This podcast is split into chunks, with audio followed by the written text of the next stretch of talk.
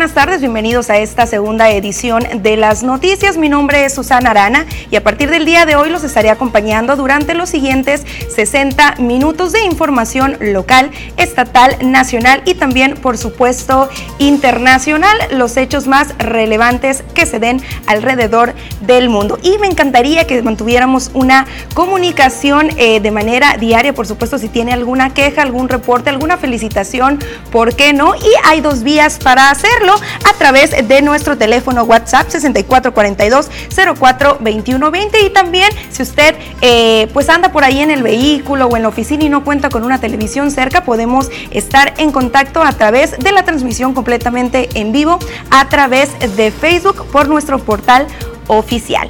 Y pues comenzamos con la información y es que el día sábado se va a dar un evento por allá en la Plaza 18 de marzo, esto para homenajear a Tomás Rojo Valencia, usted y yo lo recordamos, un líder eh, yaqui que lamentablemente fue asesinado en meses pasados. Frente al monumento de Lázaro Cárdenas en la Plaza 18 de marzo, este sábado 25 de septiembre a las 9.30 horas será homenajeado Tomás Rojo Valencia, líder yaqui asesinado en meses pasados. En este evento, sus hermanos integrantes de la tribu, los productores rurales y los ciudadanos del sur de Sonora se reunirán para homenajear la vida del vocero de la etnia, así como a su valiente resistencia en contra de que las aguas del río Yaqui se desviaran a Hermosillo para otro destino y otros usos. Pues hay una heredad de Tomás Rojo eh, moral, eh, política, eh, su carácter y pues él físicamente no está presente, pero nosotros somos parte viva de su memoria. Rojo Valencia, junto a otros lloremes, con inteligencia y sentido de solidaridad, impulsó la alianza de la tribu con el sur de Sonora en contra de la operación ilegal del acueducto Independencia, recordó, pues sabía que aceptar el desvío de las aguas del río Yaqui era admitir la muerte del decreto del general Cárdenas. Hay una serie de juicios que no están concluidos. De hecho, el acueducto, como tú sabes, pues sigue operando en forma ilegal con el consentimiento ya de prácticamente tres administraciones federales. Con imágenes de Jesús Gastelum para las noticias, Susana Arana.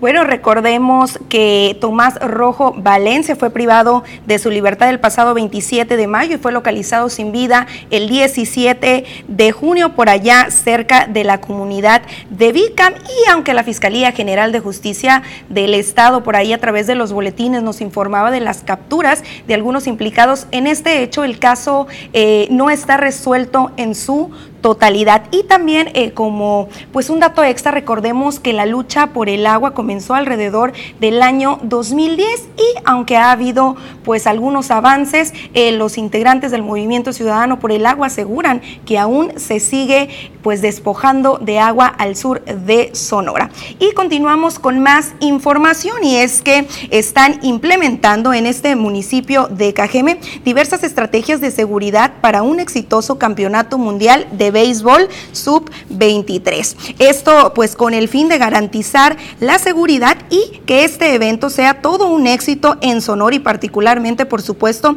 en nuestro municipio de Cajeme. Según la autoridad se establecieron los mecanismos para brindar una estancia segura a las delegaciones participantes, al público asistente y a la ciudadanía en general. Recordemos que eh, hay activo un eh, operativo de contingencia, esto en coordinación con los tres órdenes de gobierno y por supuesto con la Comisión Nacional del Deporte, Protección Civil y el C5 y recordemos también que en esta eh, pues en este municipio contamos actualmente con visitas foráneas de República Dominicana, de Cuba, Alemania, de China, Colombia, de los Países Bajos, de Panamá y Venezuela. Y eh, pues somos el anfitrión y se busca por parte de las autoridades que los, las visitas se lleven un grato recuerdo de Ciudad Obregón. Eh, también se nos informaba por parte del alcalde Javier Lamarque Cano que luego de participar en la mesa de seguridad en Hermosillo, eh, eh, pues em, los detalles acerca de esto. Él decía, estamos muy orgullosos de que se realice aquí en Cajeme este evento, es una gran oportunidad para ofrecer una imagen de lo que somos eh, todos los cajemenses, de gente buena, de gente de trabajo, tenemos mucho que dar a los que llegan, por ejemplo, en la laguna del Linary y otros sitios a menos, así como un trato de primera para quienes eh, pues nos visitan. Y el día de ayer, como usted puede observar por ahí en sus imágenes, en su pantalla, estuvo realizando un recorrido con la secretaria de Seguridad, María Dolores del Río, y el mismo secretario de Seguridad Pública, Cándido Tarango. Vemos también en las imágenes por ahí a eh, Francisco Mendoza Calderón, quienes eh, de manera presencial estuvieron asegurándose de que todos los eh, operativos que se van a instalar pues sean los adecuados para que estas personas, una, mantengan su salud y no se contagien por ahí de COVID-19 y por supuesto también que mantengan en su seguridad y eh, pues ahí está la información que seguramente nos va a mantener con bastantes detalles durante los siguientes días mientras se desarrolla este eh, torneo mundial de béisbol en nuestra ciudad. Y continuamos con la información y es que la secretaria de Seguridad y Protección Ciudadana, Rosa Isela Rodríguez, informó que el feminicidio se disparó en el país durante agosto, con lo que se convirtió en el mes más violento de la historia contra las mujeres al registrar 107 asesinatos. Cifra más alta por mes desde que se empezó a medir este delito por allá en el año 2015. Otro delito a la alza es la violación, que tuvo un incremento del 30.8%. En 2020 se registraron 10.697 violaciones, mientras que hasta agosto de este año ya suman 13.993 los casos reportados ante la autoridad. También indicó que en cuanto a los homicidios, las autoridades mostraron de enero a agosto que hubo una disminución. Pero vamos a ver eh, de propia voz las declaraciones.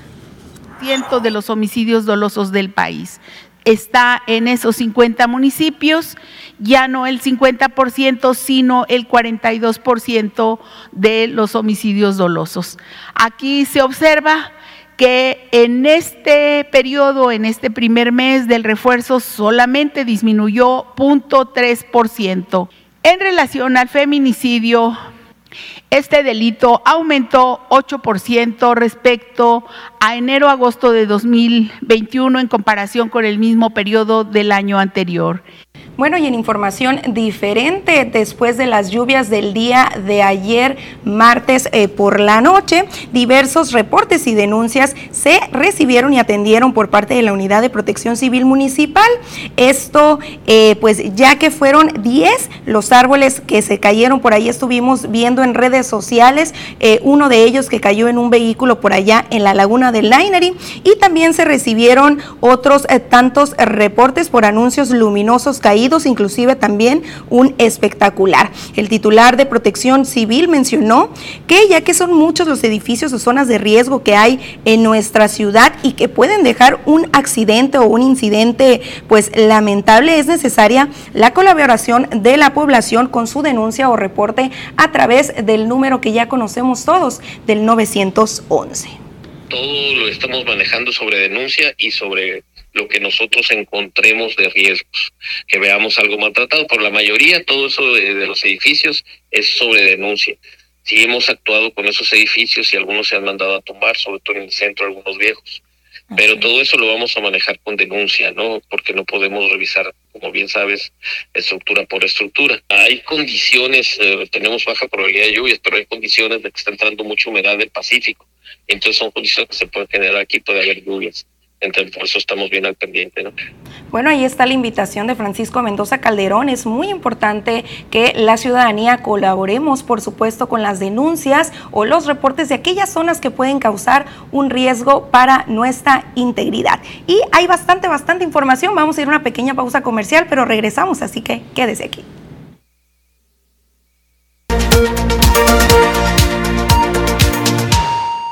Bueno, y ha habido muchos mensajitos por ahí de texto después de las lluvias del día de ayer, conforme a los pronósticos para los siguientes eh, días, pero es Diana Zambrano quien nos tiene todos los detalles al respecto.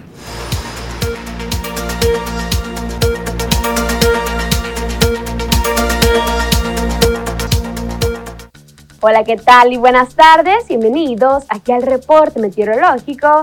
Qué gusto acompañarlos en esta tarde. Ya de miércoles, mitad de semana, damos inicio con el mapa nacional para conocer las temperaturas actuales en algunos puntos importantes del país, comenzando en la frontera en Tijuana. Actualmente se mantiene despejado con 31 grados, La Paz se mantiene con 30 grados, Guadalajara mayormente nublado, al igual que en el sector de Ciudad de México. Y para finalizar más al sur con Mérida, aquí tenemos temperatura que llega hasta los 30 grados.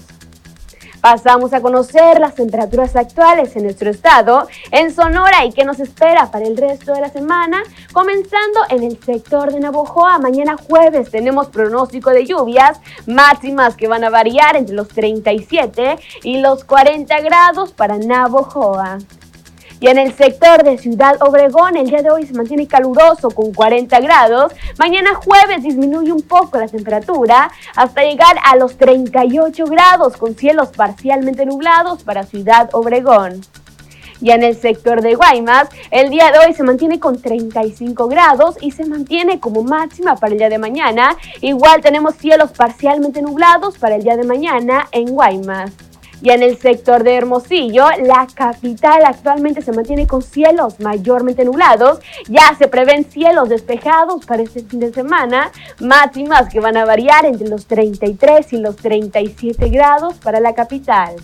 Respecto a la fase lunar, mantenemos aún en luna llena, la salida de la luna a las 19 horas con 35 minutos, la puesta de la luna a las 8 horas con 29 minutos, la salida del sol a las 6 de la mañana con 8 minutos y ya para finalizar la puesta del sol a las 18 horas con 16 minutos.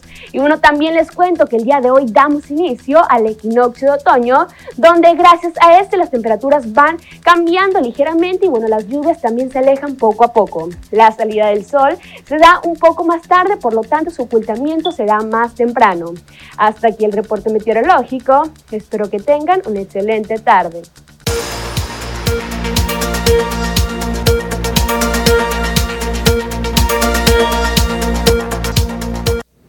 Excelente la información por ahí del clima para estar preparados para las altas temperaturas o en el caso de que lleguen las aguas de nueva cuenta. Y ya tengo a la línea Jorge Salazar, quien anduvo muy pendiente por ahí de las redes sociales. Y es que la senadora Lili Telles volvió a hacer tendencia. Jorge, muy buenas tardes. Susana, muy buenas tardes. Eh, bienvenida a la conducción de este espacio de noticias e igualmente buenas tardes a nuestros amigos del auditorio.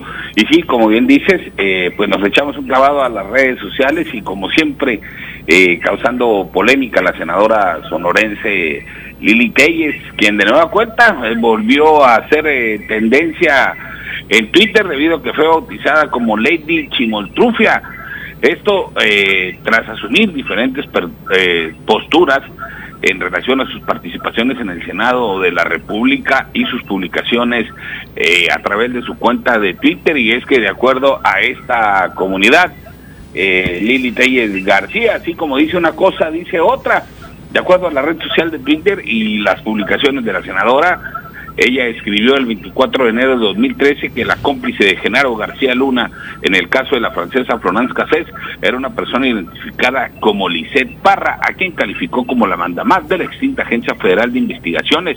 Hay que recordar, eh, Susi, que eh, se fue, fueron acusados en la AFI de hacer un montaje sobre el rescate de la eh, francesa Florence Cassés y fue un tema que en su momento generó mucha polémica. Después, en junio de 2021, en la llamada red social del pajarito comentó que era preferible la guerra contra el narcotráfico que emprendió Felipe Calderón, a la que había iniciado la administración de López Obrador en contra de las farmacéuticas por el tema relacionado con las vacunas anti-COVID.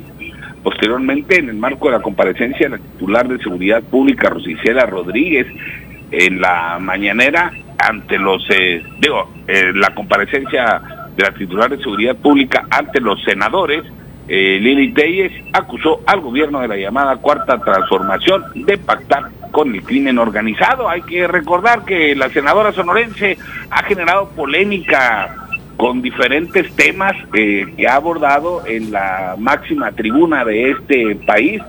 El último, habremos de recordar, fue aquella polémica en donde arremetió en contra de los senadores de Morena y de sus grupos aliados en torno a la consulta para determinar si deberían ser eh, juzgados o no los expresidentes de la República de lo que él llama el periodo neoliberal. Así es, otro tema por ahí polémico que mantuvo, recuerdo, hace algunas semanas fue el tema de su postura conforme a la aprobación o no del aborto. Sí, efectivamente ha sido muy eh, cuestionada, sobre todo porque en sus últimas participaciones ha sido muy crítica de eh, el equipo de trabajo de Andrés Manuel López Obrador, ni qué decir durante el inicio y desarrollo de la pandemia, que fue prácticamente un caballito de batalla desde el Senado que utilizó la oposición para atacar las estrategias del gobierno federal respecto a la atención que se le dio a la pandemia. Así ha desarrollado desde que eh, cambió de bancada. Hay que recordar que ella llega al Senado de la República bajo las siglas del Movimiento de Regeneración Nacional, haciendo fórmula con el actual gobernador de Sonora, Alfonso Durazo Montaño, y al paso de a más tardar un año, no recuerdo exactamente cuánto fue el tiempo que duró como integrante de Morena en el Senado, pero posteriormente se suma a la bancada del Partido Acción Nacional y desde ahí se han vuelto muy polémicas sus participaciones en la tribuna. Bueno, pues eh, seguramente seguirá dando de qué hablar en los siguientes eh, semanas y meses.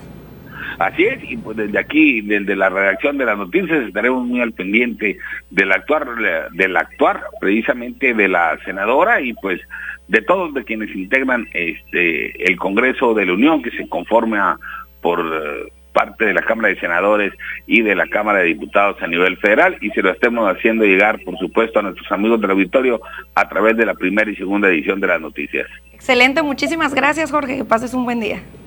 Susana, excelente tarde, buen provecho, hasta la próxima.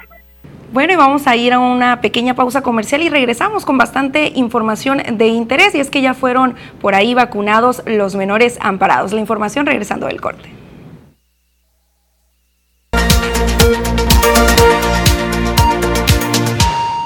Bueno, muchísimas gracias por comunicarse con nosotros. Eh, antes de leer un poco de sus mensajes, les recuerdo la línea telefónica de WhatsApp 644204-2120 y ya se están reportando por acá con reacciones acerca del enlace telefónico que tuvimos hace unos momentos con Jorge Salazar. Nos dicen con respeto, eh, mi opinión es que después de traicionar al partido que la llevó al Senado, hoy Lili Telles es una bipolar.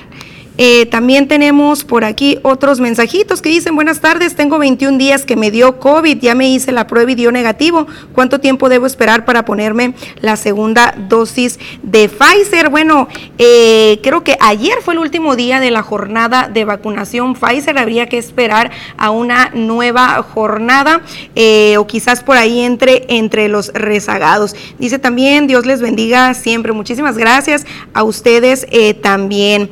Otro mensaje nos dicen para reportar nuevamente un drenaje tapado en la, en la privada 17 y Melchoro Campo en la colonia Luis Echeverría.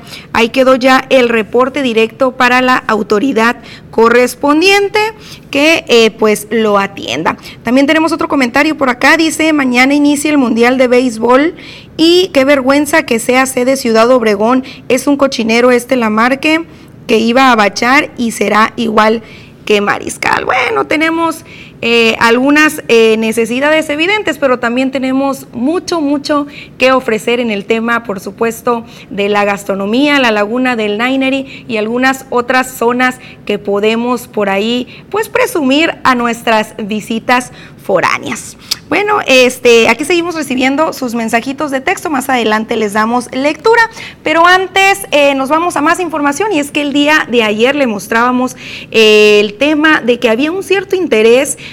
por eh, la población conforme a no vacunarse o no acudir por su segunda dosis de la vacuna COVID por parte de los jóvenes. Y la jurisdicción sanitaria número 4 nos reportaba también el día de hoy que los padres de familia han mantenido también este marcado desinterés en el tema de la actuación de las cartillas de vacunación de sus hijos, pues recordemos que anteriormente se acudían las jornadas a las escuelas y hoy ante la ausencia de las clases presenciales, pues no ha habido interés por la actualización en estas cartillas. Vamos a ver la información. Ante la ausencia de las clases, a donde solía acudir el personal de enfermería de la jurisdicción sanitario número 4 a desarrollar sus jornadas de salud, los padres de familia no han vacunado a sus hijos y ahora mantienen sus esquemas incompletos. Además, ante el miedo de acudir a un nosocomio o instancia de salud por el presunto miedo de contagiarse de COVID-19, los padres han dejado la vacunación para luego. Ahorita pues sí ha estado bajo.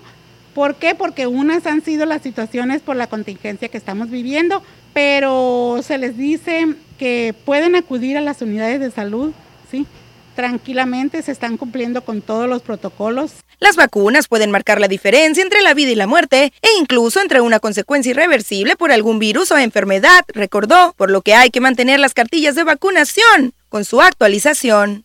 El programa de vacunación es permanente los 365 días del año. Recordemos que las dosis se aplican en las unidades de salud y a su vez en el recorrido que hacen casa por casa el personal de salud. La importancia aquí es que a través de la vacuna vamos a evitar que se enfermen, en este caso nuestros hijos. Con imágenes de Jesús Gastelum para las noticias, Susana Arana. Bueno, y en el mismo tema de la vacunación, el día de hoy por fin se les aplicó el biológico contra el COVID-19 a los menores amparados de Ciudad Obregón y de Hermosillo. Al menos seis menores de 17 años y mayores de 12 recibieron ya su vacuna contra el COVID-19 en la jurisdicción sanitaria número 4 en el municipio de Cajeme. Oscar González Ulloa, representante legal de las cuatro mujeres y dos hombres, expuso que aunque fueron 15 los amparos que ingresó, son nueve los que se han autorizado hasta el momento por parte de la Secretaría de Salud para la aplicación de la vacuna Pfizer. Tengo conocimiento que sí hay padres de familia que, que que fueron, eh, que son abogados y que solicitaron el, juicio de amparo. Y entonces sí, sí, estamos esperando que haya más menores además de los que nosotros estamos representando. Nosotros eh, comenzamos el procedimiento posterior al 13 de agosto. Eh, estamos hablando más o menos por ahí del 16 de agosto cuando, cuando interpusimos el, primer llamado a la, a la autoridad. La respuesta fue muy inmediata. lo que atrasó el procedimiento es que quien incorpora al sistema de vacunación es la Secretaría de Salud Federal. Entonces esta decisión se toma en la Ciudad de México. Los menores llegaron alrededor de las 10 horas a recibir su biológico acompañados por sus padres y en aproximadamente una hora terminaron su proceso, sin ningún efecto secundario o consecuencia. Fue prácticamente pues una batalla legal contra los responsables, ¿no? que en primera instancia nos negaron la, opción de vacunar a, nuestros hijos. Eh, mi hija está completamente saludable, eh, pero ella tiene que asistir eh, a clases presenciales dos días a la semana y precisamente en la técnica 2 pues ya, ya han surgido maestros con, con COVID y ahí la preocupación pues de que de asegurarla, ¿no? Con imágenes de Jesús Gastelum para las noticias, Susana Arana.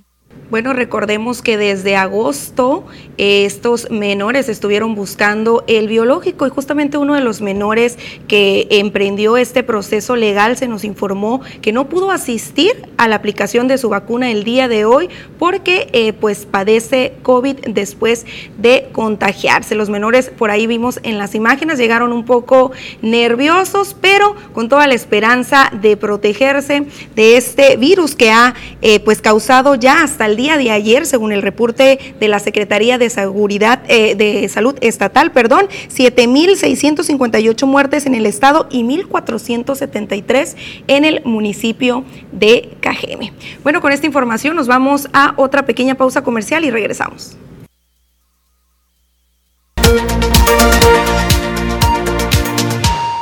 Bueno, muchísimas gracias por seguir sintonizándonos en la segunda edición de las noticias, pues hay bastante información y justamente el día 26 de este mes de septiembre se desarrollará el Día Nacional de Donación y Trasplante de Órganos y Tejidos, por lo cual tengo por ahí en la línea al doctor Raúl Pereira León, coordinador de eh, trasplantes del Hospital General de la zona número 14 de Hermosillo, quien nos va a hablar un poquito sobre el tema. Muy buenas tardes, doctor. Buenas tardes, Susana. Gracias por recibirme.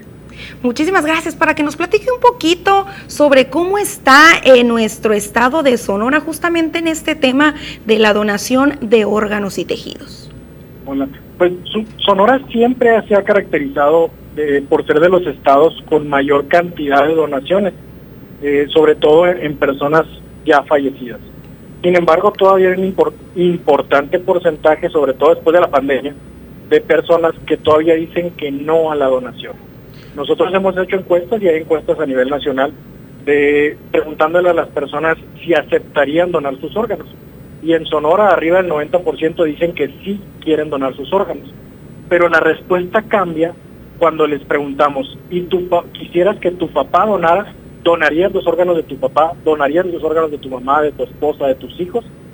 Cuando el papá, la mamá, la esposa no ha hablado con ellos sobre donación, la respuesta casi siempre cambia de sí los donaría yo, pero no donaría a los de mi familia. Por, eso la por eso la importancia, perdón, por eso la importancia de hablar con la familia, porque si yo no conozco lo que quiere mi esposa, lo que quiere mi papá, lo que quiere mi mamá, lo que quieren mis hijos, voy a decir seguramente, voy a dudar mucho o bien diría que no a la donación y después me arrepentiría. Por eso la importancia de los que nos están escuchando, los que nos están viendo, eh, de tomarse un momentito y reflexionar, ¿qué quiero hacer con mi cuerpo? Mi cuerpo no se va a ir al cielo, mi cuerpo, eh, si quiero ayudar a otras personas, darles vida a otras personas después de que yo haya muerto, y la respuesta es sí, como muchas personas la respuesta va a ser sí, lo que les pedimos es que se lo comuniquen a sus familias.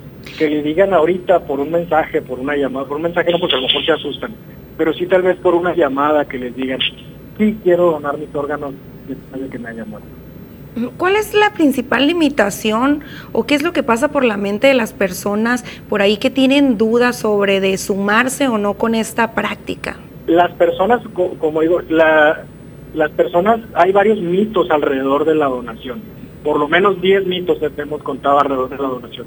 Uno de ellos es yo quiero que mi mamá se vaya al cielo completa. Uno es, eh, vamos, meten a la religión en esa, en esa parte. Todas las religiones, excepto el budismo, eh, no consideran que el cuerpo es el que se va al cielo, sino el alma. Entonces, todas las religiones aceptan la donación de órganos como algo positivo, como algo bueno. Entonces, las personas que tengan dudas sobre donar porque piensan que quieren irse completa, eh, los invito a que se acerquen con su pastor, con su sacerdote, con su ministro para que platiquen un poquito más y que entiendan o que sepan que las religiones apoyan a la donación de órganos como un acto de amor hacia el prójimo. Esa es una de ellas. Con una sola persona que acepte eh, pues ser parte de esta práctica, tengo entendido que se pueden salvar no una, sino varias vidas. Sí, claro, se pueden salvar hasta 6, 8 vidas y se puede ayudar a más de 100 personas. ¿Por qué a más de 100 personas? Porque se pueden también donar las córneas, que son unos son tejidos, se puede donar parte de los huesos, que pueden ayudar a muchas personas a mejorar su calidad de vida, se puede donar parte de la piel, que ayuda a otras personas, sobre todo pacientes con quemaduras, a mejorar su calidad de vida. A más de 100 personas se puede ayudar con una sola donación. Ok, y eh, también eh, hay como un tabú sobre eh, e-, este tema de, de quiénes pueden ser donadores o no. Si yo quiero ser donadora, ¿qué es lo que tengo que, qué requisitos son los que tengo que cumplir, vaya? Básicamente el querer donar. Ya a la hora de donar, los coordinadores hospitalarios de donación, como yo, nos ya vemos las características de las personas y vemos qué se puede donar y qué no. Por ejemplo, alguien que esté en hemodiálisis pues no va a poder donar sus riñones porque ya están fallando, pero puede donar su hígado, puede donar sus córneas, tal vez el corazón, parte de los huesos. Eh, es, rara la persona que pueda donar todo. pero hay otras personas que pueden donar ciertas partes de su cuerpo que todavía estaban saludables al momento de fallecer. Y doctor, en Sonora estamos pues privilegiados, por así decirlo, ¿verdad? Somos uno de los pocos estados a nivel República Mexicana donde contamos con los especialistas y con los hospitales y con la herramienta para poder llevar a cabo estas donaciones y trasplantes. Claro, sí, no, el, donar, es, el donar los órganos es un derecho, es decir, no cualquiera, y no cualquiera puede donar, no cualquiera puede tener ese privilegio de decir eh, mi papá fue donador de órganos, mi esposa fue donadora de órganos, mis hijos fueron donadores de órganos y ayudaron a sumar vidas, a, ayudaron a salvar vidas. No cualquiera puede hacerlo y en Sonora tenemos varios hospitales en donde podemos ayudarlos a donar sus órganos. Excelente, pues muchísimas gracias doctor. Dejamos la invitación a la población eh, sobre la importancia de sumarse a esta práctica para salvar vidas. Muchísimas gracias y otra vez los invito a platicar con su familia, a tomar una decisión y platicarlo con su familia. Excelente, muchísimas gracias. Gracias. Bueno, con esta información pasamos a una pequeña pausa comercial y regresamos. Hay bastante información aún.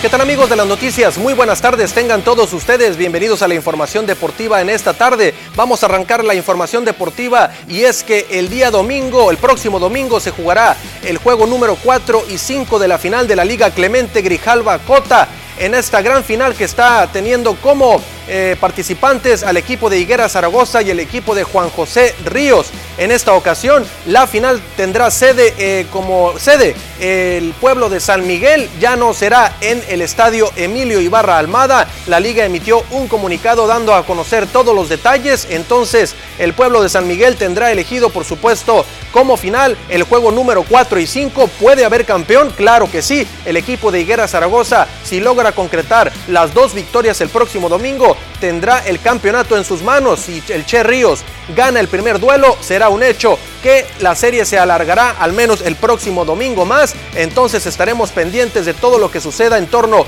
a la gran final de la Liga Clemente Grijalva Cota que se celebrará, repetimos, perdón, el próximo domingo en San Miguel. Continuamos con información, vamos con las grandes ligas y es que Shohei Otani conectó su bambinazo número 45 en las grandes ligas. Vean nada más qué clase de bombazo frente a los Astros de Houston. Así nada más la aprendía el japonés, llegando entonces a 45 tablas en la temporada y acecha el récord de Salvador Pérez, el venezolano receptor del equipo de los Reales de Kansas City, que ya hizo historia el día de ayer, imponiendo una marca como receptor que no se tocaba desde 1970 y así entonces el japonés está acechando el récord de Salvador Pérez. Así las cosas entonces con el receptor y también con el lanzador bateador del equipo de los angelinos, Shohei Otani. Antes de continuar con la información de béisbol de grandes ligas, permíteme hacerle esta excelente recomendación y es que si usted necesita dinero, solo llame y le resolvemos en 24 horas. Seguridad y confianza, servicio en toda la República Mexicana, préstamos personales y empresariales desde 50 mil pesos hasta 7 millones. Hagamos juntos tu sueño realidad en tu efectivo. Comunícate a los teléfonos que ves en pantalla. Entra a www.tuefectivo.com.mx. Continuamos con información, vamos ahora con los Yankees de Nueva York al béisbol de las grandes ligas y es que el equipo de los Yankees volvió a ganar y por supuesto con esta victoria está más vivo que nunca, la hizo frente al equipo de los Rangers de Texas ganándole siete carreras por uno. El conjunto de los bombarderos del Bronx se encuentra solamente a medio juego de poder alcanzar a los azulejos de Toronto. Si esto sucede, estaría entonces metiéndose por el segundo boleto y por supuesto, el partido sería entre Medias Rojas y los Yankees de Nueva York. ¿Quién no querría un partido de vida o muerte entre estos dos equipos? ¡Qué bárbaro! Vamos a ver qué sucede más adelante, pero lo que es un hecho es que el cierre del béisbol de las grandes ligas, tanto en las diferentes divisiones como en el comodín, está que arde. Vamos ahora con información del fútbol europeo y es que en el Barcelona se agota la paciencia para el técnico holandés Ronald Koeman. No quieren absolutamente nadie a Ronald Koeman, ni siquiera el nuevo presidente John Laporta ya quiere al nuevo entrenador del equipo del Barcelona, tanto así que ya suena y bastante fuerte el rumor de que Xavi Hernández, el ex mediocampista que le dio muchos títulos al Barcelona, podría tomar las riendas del conjunto culé una vez de que se llegue a un acuerdo con Xavi Hernández debido a que no hay suficiente dinero en el club en estos momentos. Saben perfectamente de lo que está sucediendo. Vamos a ver entonces qué es lo que deciden finalmente los directivos, cesar a Ronald Koeman y por supuesto traer a un hombre que conoce hasta las entrañas al equipo del Barcelona.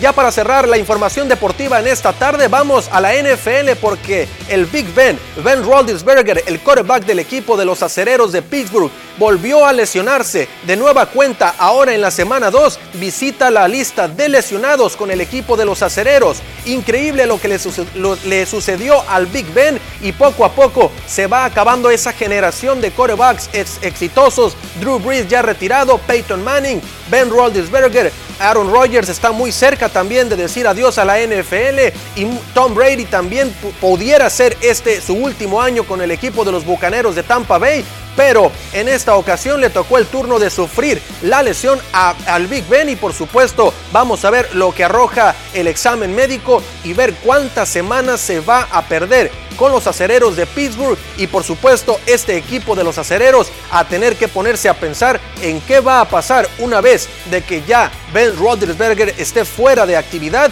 del resto de la temporada porque entonces tendrán que pensar en un plan B como lo hizo el conjunto de los Patriotas de Nueva, de Nueva Inglaterra. Con esto amigos llegamos al final de la información deportiva el día de hoy. Quédese con más información aquí en las noticias.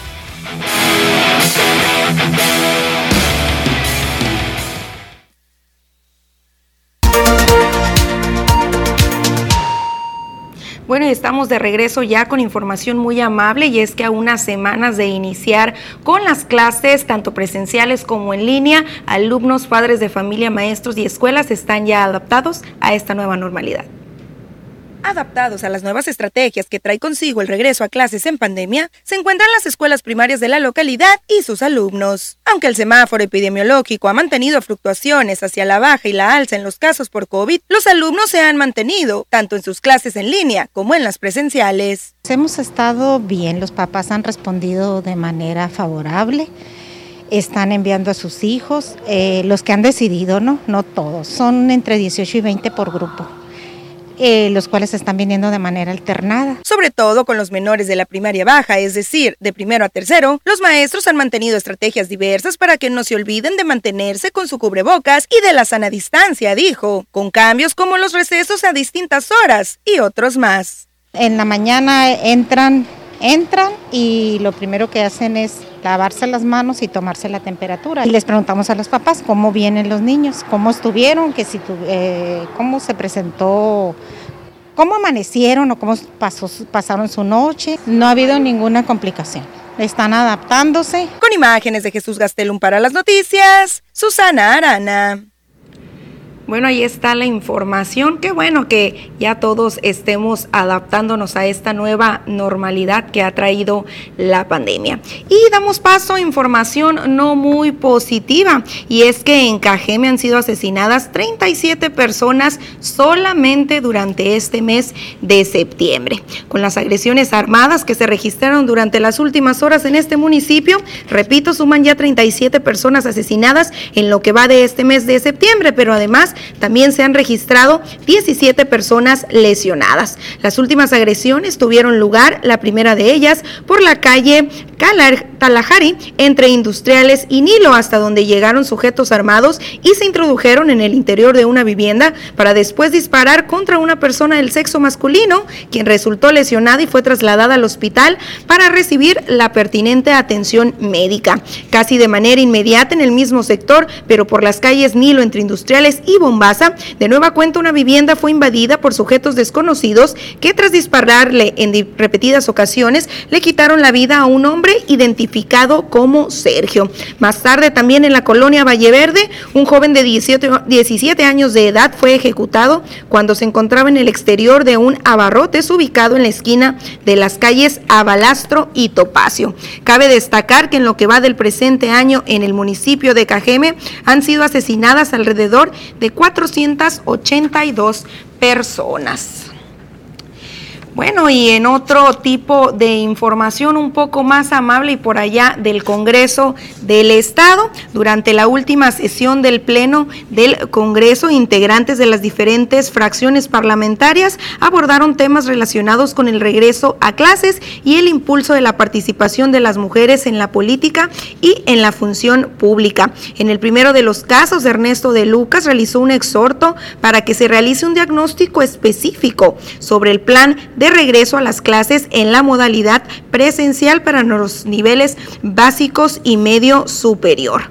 El diputado local de extracción priista explicó que para efectos de combatir la afectación escolar, las autoridades educativas deben informar si existe repercusión directa o indirecta en los estudiantes dentro del proceso de enseñanza y aprendizaje por motivos de la contingencia sanitaria que estamos viviendo. En el tema de la participación participación de las mujeres, la congresista emanada del Partido Acción Nacional, Alejandra López Noriega, dijo que el camino para lograr una sociedad verdaderamente democrática se debe transitar por el camino de la paridad. Para lograr tal objetivo, la legisladora presentó una iniciativa que busca garantizar los principios de paridad de género y el de igualdad remuneración con una serie de reformas, por supuesto, que contribuyan a fomentar y fortalecer la participación justa y equitativa de las mujeres en todos los niveles de la estructura de los gobiernos, tanto estatal como municipal. Bueno, y en otra información también un poco más amable, adolescentes cajemenses son orgullo mexicano tras obtener algunas medallas eh, por allá en el eh, deporte del atletismo. Pese a la adversidad y las dificultades que tuvieron que enfrentar para poder asistir al Mundial de Atletismo celebrado por allá en Serbia, dos adolescentes cajemenses lograron ya posicionarse entre los primeros lugares de la justa deportiva. Esta información la dio a conocer Carla Amaya, entrenador, entrenadora de Rubén Muñoz y Camila Arbizu, ambos de apenas 15 años de edad, quienes obtuvieron una medalla de oro y de plata en salto de valla en 300 y 100 metros respectivamente. La entrenadora de los mundialistas dijo que entre las principales dificultades que, eh, que enfrentaron estos jóvenes fue la de prepararse para la competencia en el marco de la pandemia y cuando se enteraron que no contarían con apoyos para asistir a esta competencia. Siento muy feliz, muy contenta y muy orgullosa de mí también por haber obtenido este logro.